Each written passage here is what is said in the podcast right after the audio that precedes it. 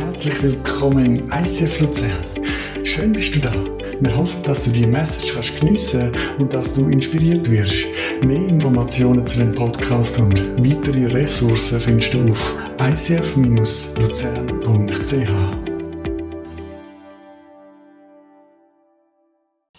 Guten Morgen miteinander, auch von meiner Seite.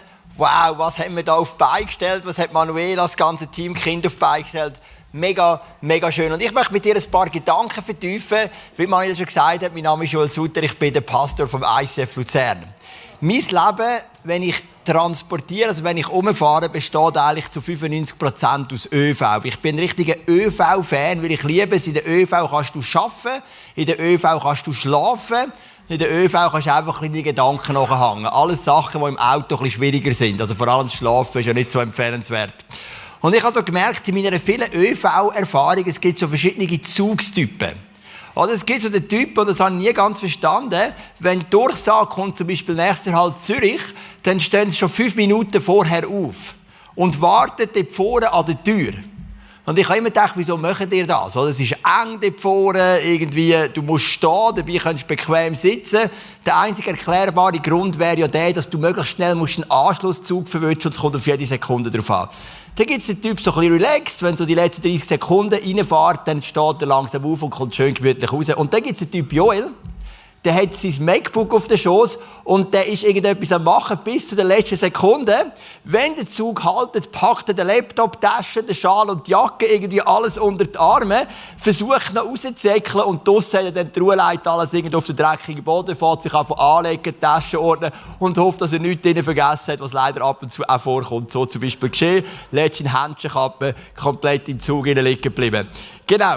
Ähm, meistens geht das auf, aber letztendlich effektiv eine Situation gehabt. Wir haben im ICF Zug, das ist die andere Kille, die ich auch leite, haben wir so ein Meeting gehabt in Knonau. Knonau ist ein kleines Dorf im Säuliamt, muss man nicht unbedingt kennen, aber ähm, dort habe ich mal gewohnt, eine Zeit lang. Und als ich in Knonau, wo der Zug in Knonau einfahrt, habe ich gemerkt, oh, jetzt muss ich ein bisschen Gas geben, ich packe alles, renne ab, drücken und der Zug fährt schon weiter. Und das ist ein blöder Moment, oder? Jetzt weisst jetzt komme ich spät das Meeting. Ich hatte noch ein bisschen Zeit gehabt. Der Zug ist wieder auf Mettmerstetten gefahren. Soll ich jemanden vom Meeting anrufen, der mich kommt holen Die Züge, die kreuzen sich genau in Mettmerstetten. Das heisst, du hast maximale Wartezeit von einer halben Stunde, bis dann der Zug kommt. Und ich bin ein bisschen am Grübeln. In Mettmerstetten steige ich aus, weiss nicht recht, was machen, nervt mich ein bisschen über mich selber. Irgendwie ist klar, dass es mich mal verwünscht. Und dann kommt eine Frau zu mir, mega herzig, 75 Jahre alt, schätze ich jetzt mal, und sagt, ich habe gesehen, Sie da jetzt auch aussteigen und Sie haben den Zug verpasst. Wisst ihr was, ich wohne gerade neben dem Bahnhof, ich fahre Sie geschwind. Und ich so, wow, das ist jetzt aber cool, oder? Jetzt hast du gerade all meine Probleme gelöst auf einmal, oder? Dann bin ich mit ihr zu ihrem Hütli, also zu ihrer Wohnung gezottelt, die Garage aufgetan, ins Auto gestiegen und sie hat mich wunderschön nach Knonau gefahren. Der Pluspunkt war sogar das Meeting, das wir am mit dem auf Zug treffen wir uns ab und zu in einem Kaffee, wo aber etwa eine Viertelstunde musst laufen von Knonau aus. Das haben wir natürlich auch noch sparen und ich bin schlussendlich sogar gleich früh dort gewesen, weil es mich gerade direkt hingefahren hat. Oder? Und das ist so ein Moment, wo du denkst, es gibt schon liebe Menschen auf dieser Welt. Selbstlose Menschen. Ich habe mich gefragt, hätte ich das auch gemacht?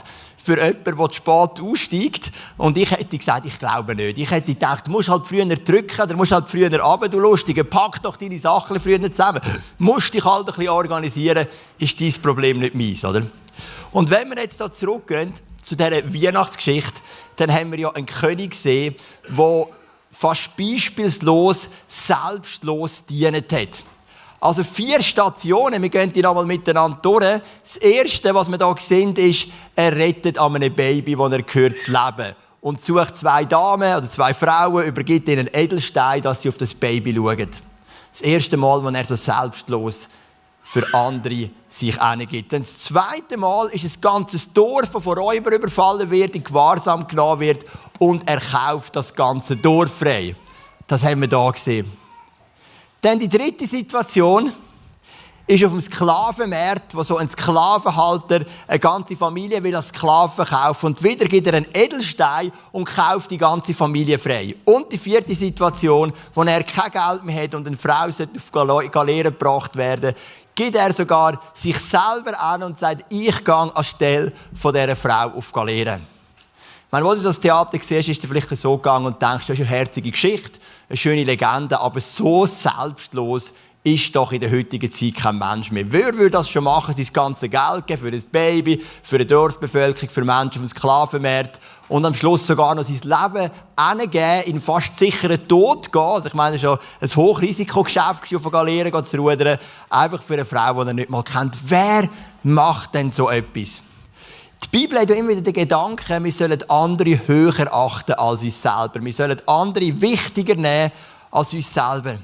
Und ich habe gemerkt, so in der Praxis, wenn ich mit Leuten rede oder in mein eigenes Leben hineinschaue, gibt es so wie drei Punkte, wo das so verhindert, dass wir selbstlos sein können. Das eine ist das Leben, das einfach so voll ist.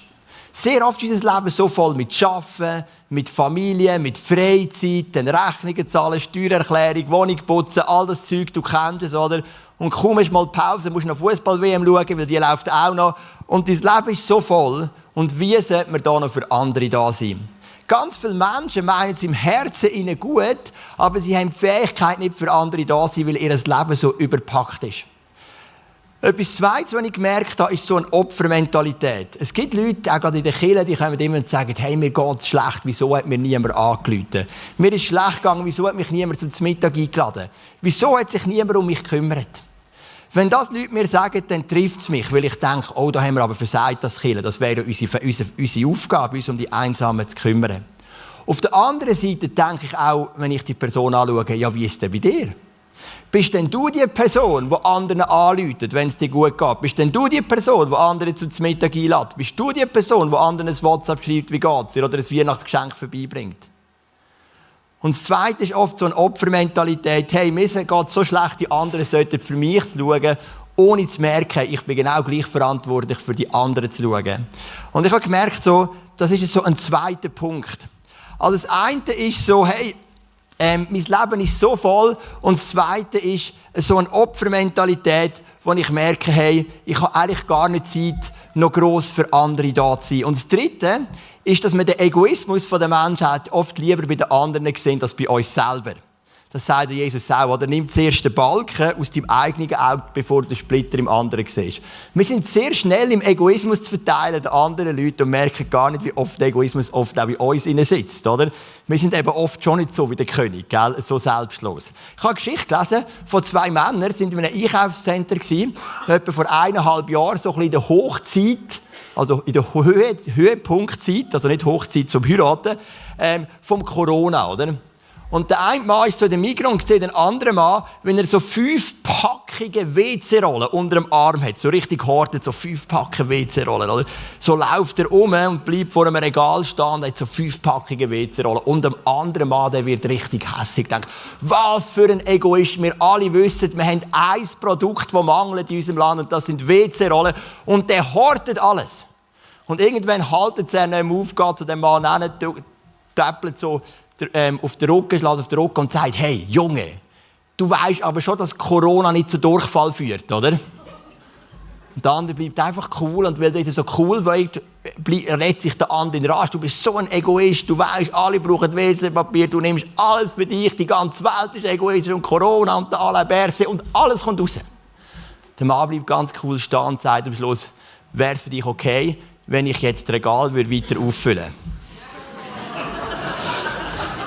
Und du siehst, manchmal, manchmal sehen wir den Egoismus lieber bei den anderen als bei uns selber. Und die Frage ist ja, ist das überhaupt möglich in der heutigen Zeit, mit den heutigen Umständen, wo wir drin sind, so einen Lebensstil entwickeln wie der vierte König, der so selbstlos durchs Leben geht, der wegschaut von sich selber. Der vierte König kommt ja am Schluss in dieser Geschichte, das haben dann die Erzähler erzählt, kommt er ja als Kreuz. Also er hätte ja eigentlich sollen bei der Geburt dabei sein, so wie die anderen Könige, aber weil eben die ganzen Verzögerungen kommen aufgrund von seinem selbstlosen Handeln, schafft er es dann auf den Tod und nicht auf die Geburt.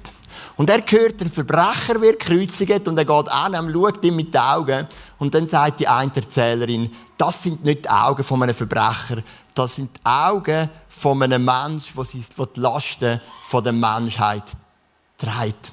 Und in der Bibel haben wir eben so einen Ansatz von dieser extremen, intensiven Selbstlosigkeit. Ich möchte es mal mit dir lesen aus dem Philipper Kapitel 2, Vers 6 bis 8. Dort heisst es, er, da ist jetzt der Trieb von Jesus, der Gott in allem gleich war und auf einer Stufe mit ihm stand, nutzte seine Macht nicht zu seinem eigenen Vorteil aus. Im Gegenteil. Er verzichtete auf alle seine Vorrechte und stellte sich auf dieselbe Stufe wie ein Diener. Er wurde einer von uns, ein Mensch wie andere Menschen. Aber er erniedrigte sich noch mehr. Im Gehorsam gegenüber Gott nahm er sogar den Tod auf sich. Er starb am Kreuz wie ein Verbrecher. Das ist die Story von der selbstlosen Liebe. Das ist der zentrale Gedanke von der Bibel. Der biblische Gedanke, das biblische Menschenbild sagt, dass Gott Menschen geschaffen hat als ein Ebenbild für eine Beziehung. Und Gott hat den Menschen eine freie Wahl, gelassen. Ihr könnt in meinen Leitplanken, in meinen Gesetzen, in meinen Ziel wandeln oder ihr könnt für eure egoistischen, selbstsüchtigen Ziel gehen. Die Menschen haben sich relativ schnell fürs Zweite entschieden, sind für ihren Egoismus gegangen. Die Bibel nennt das Sünde, haben für ihre Ziele geschaffen, haben selber gross rauskommen, haben eben nicht den anderen höher gedacht als sich selber, sondern sich selber höher gedacht als der andere. Und so sagt die Bibel, ist eben der Egoismus in die Welt gekommen. Missgunst, Zorn, Eifersucht und all die Sachen, die unser Leben heute oft so schwer und so mühsam machen. Es ist wie ein Graben entstanden zwischen dem liebenden Gott und der egoistischen Menschheit.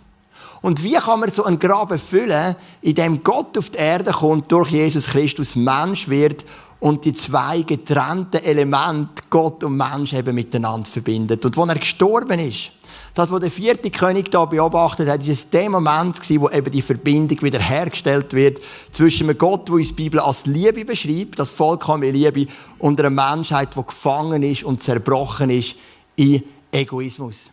Und dann, wenn wir ein bisschen vorauslesen, den Vers vor dieser Passage, dann heißt es in Philipper 2, Vers 4 und 5, jeder soll auch auf das Wohl der anderen bedacht sein, nicht nur auf das eigene Wohl. Das ist die Haltung, die euren Umgang miteinander bestimmen soll. Es ist die Haltung, die Jesus Christus uns vorgelebt hat. Der Paulus von der Philipperbrief schreibt, sagt, hey, nehmt euch der Jesus zum Vorbild. Er, der seine Rechte im Himmel zurücklässt, freiwillig auf die Erde kommt, rechtlos wird wie ein Sklave und sein Leben freiwillig hingeht. Das ist eigentlich die biblische Messlatte von Selbstlosigkeit. Ich habe mir überlegt, was braucht es denn und was lernen wir auch von Jesus, um einen selbstlosen Lifestyle zu führen, wo eben der andere höher achtet als sich selber. Das ist ja die konträre Aussage zu der säkulären Welt. Dort die säkuläre Welt sagt in erster Linie, du musst dich selber lieben, dann wirst du auch die anderen lieben.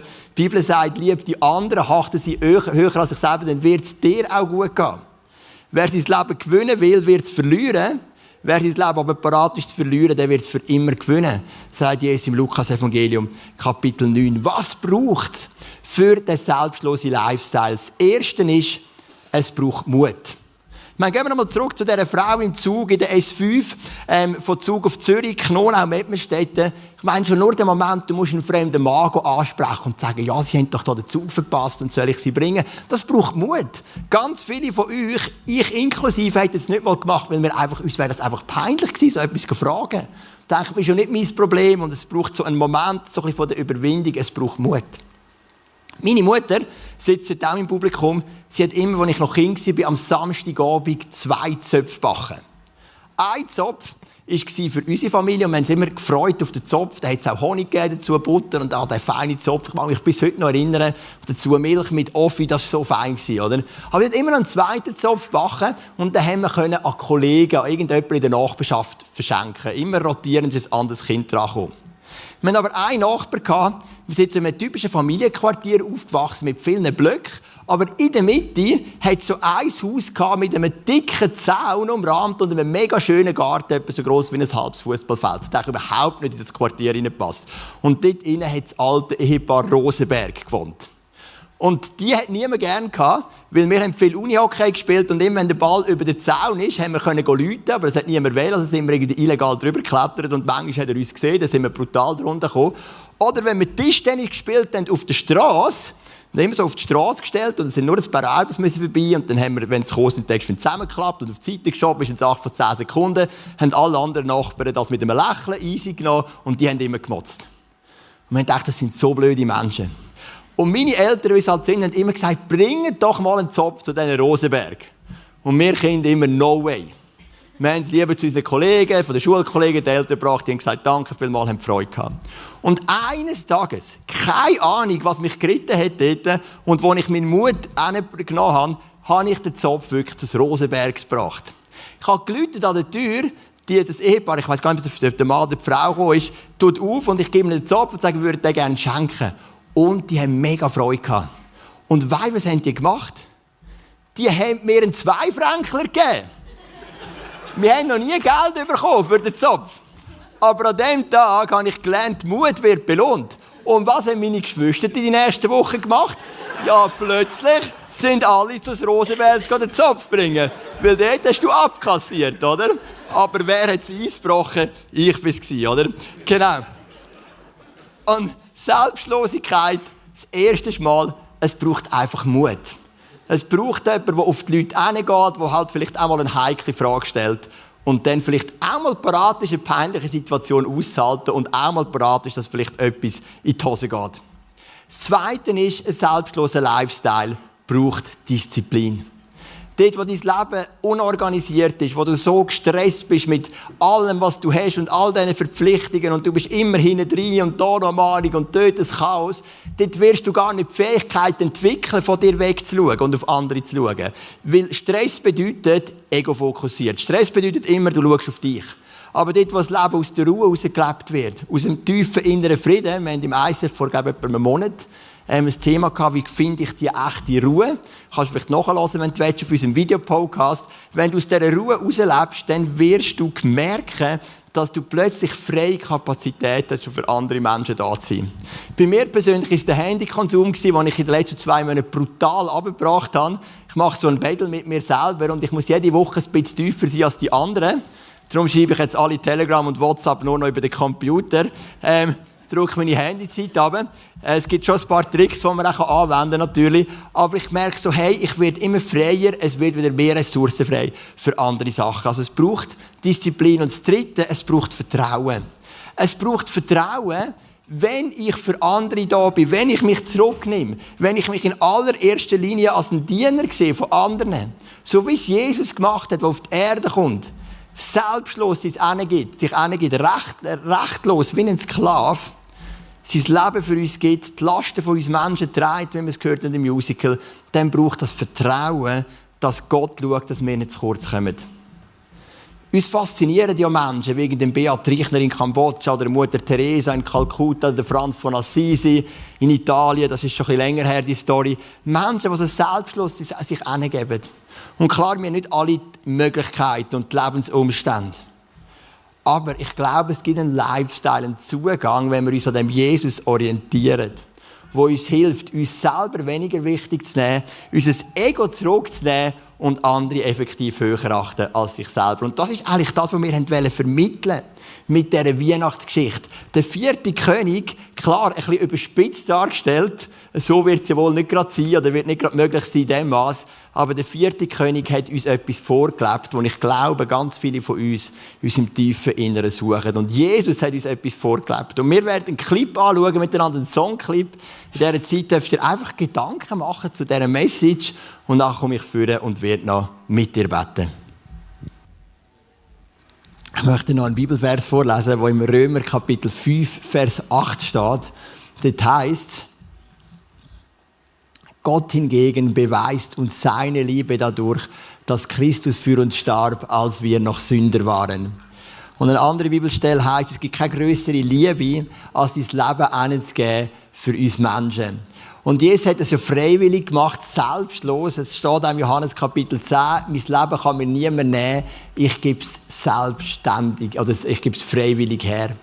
Und wir feiern bald Weihnachten und ich weiss, wir freuen uns alle auf Päckchen, auch meine Kinder natürlich. Wenn ich sie frage, was freust du am meisten auf Päckchen, dann sagen sie, äh, auf was freust du am meisten auf Weihnachten, sagen sie auf Päckchen.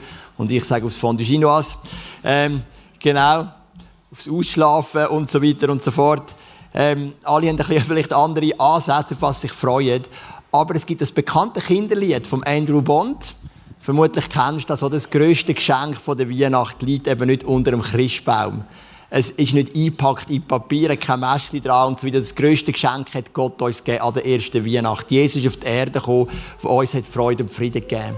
Und ich glaube, das ist so die Chance an der Weihnachten, dass wir eben einfach all dem Trouble und all diesen schönen Familienfesten, die wir haben, wo ich mich auch immer mega darauf freue, dass wir wirklich dürfen die Verbindung mit dem Gott herstellen und in der Selbst, der selbstlos Jesus wirklich dürfen mit ihm connecten und so wieder dürfen in die versöhnte Beziehung zum Vater im Himmel kommen, so wie wir es vorhin bei der Message angeschaut haben. Und vielleicht bist du da heute Morgen und du sagst, mal, ich wäre noch interessiert. Ich wäre eigentlich noch interessiert, wenn es einen Gott gibt, wenn es wirklich eine Realität ist, wo es einen Sohn gibt, wo sein Leben freiwillig gibt für uns, wo selbstlos lebt und eben den anderen höher achtet als sich selber, so wie wir es gesehen in der Legende vom vierten König, dann möchte ich gerne für dich beten. Wir machen das ganz einfach. Ich werde einfach immer so einen Teil, einen Satz vorbeten und du kannst einfach in deinem Herz mitbeten, dass du deine Beziehung zu Gott darfst erneuern oder vielleicht sogar das allererste Mal in deinem Leben darfst so in eine lebendige Beziehung mit Gott hineinkommen. Lieber Vater im Himmel, ich danke dir, dass du uns Menschen nach deinem Ebenbild geschaffen hast.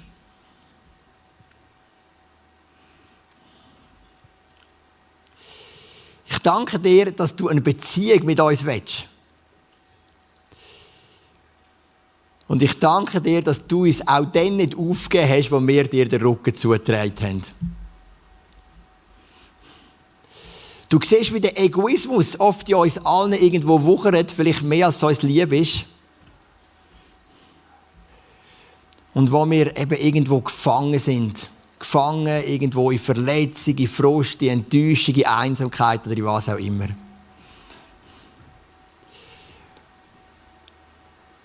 Und du bist an Weihnacht auf die Erde gekommen. Und am Karfreitag bist du für uns gestorben. Und am Ostersonntag bist du für uns auferstanden dass wir dürfen das göttliche Leben in uns haben. Und dass wir dürfen in eine Verbindung kommen mit dem lebendigen Gott im Himmel. Und ich möchte heute mich entscheiden, in die Verbindung zu dem Gott im Himmel zu treten. Und ich danke dir, dass du mich annimmst als ein Sohn oder eine Tochter von dir. Ich bitte dich, dass du mir hilfst, mehr und mehr wegzuschauen von mir selber und die Menschen um mich herum höher zu achten als mich selber. Ich bitte dich, dass du mir hilfst, meinen Egoismus mehr und mehr aus meinem Herz zu verdrängen und mehr und mehr einen Lebensstil zu entwickeln, der den Leuten um, um mich herum dient wo sie freisetzt und wo ganz viele Menschen eine Freude bereitet und so ein Lächeln in ihre Augen hineinbringt. Und ich danke dir, dass du mit mir in den Tag kommst heute. Amen. Ich glaube, die Story, die wir heute gesehen haben, die soll in unserem Kopf bleiben. Nicht in erster Linie nur als eine Geschichte von herzigen Kindern, die herzig gesungen und tanzt haben, sondern von einem vierten König, natürlich eine fiktive Geschichte, wo uns aber etwas gelehrt hat. Nämlich, ich schaue nicht in erster Linie um mich selber, auf mein eigenes Wohlergehen, sondern in erster Linie bin ich da, zum anderen höher achten als mich selber. Und dort, wo ich eben parat bin, mein Leben zu verlieren, dort kann ich es auch gewinnen. Und mit diesen Worten würde ich gerne Manuela übergeben.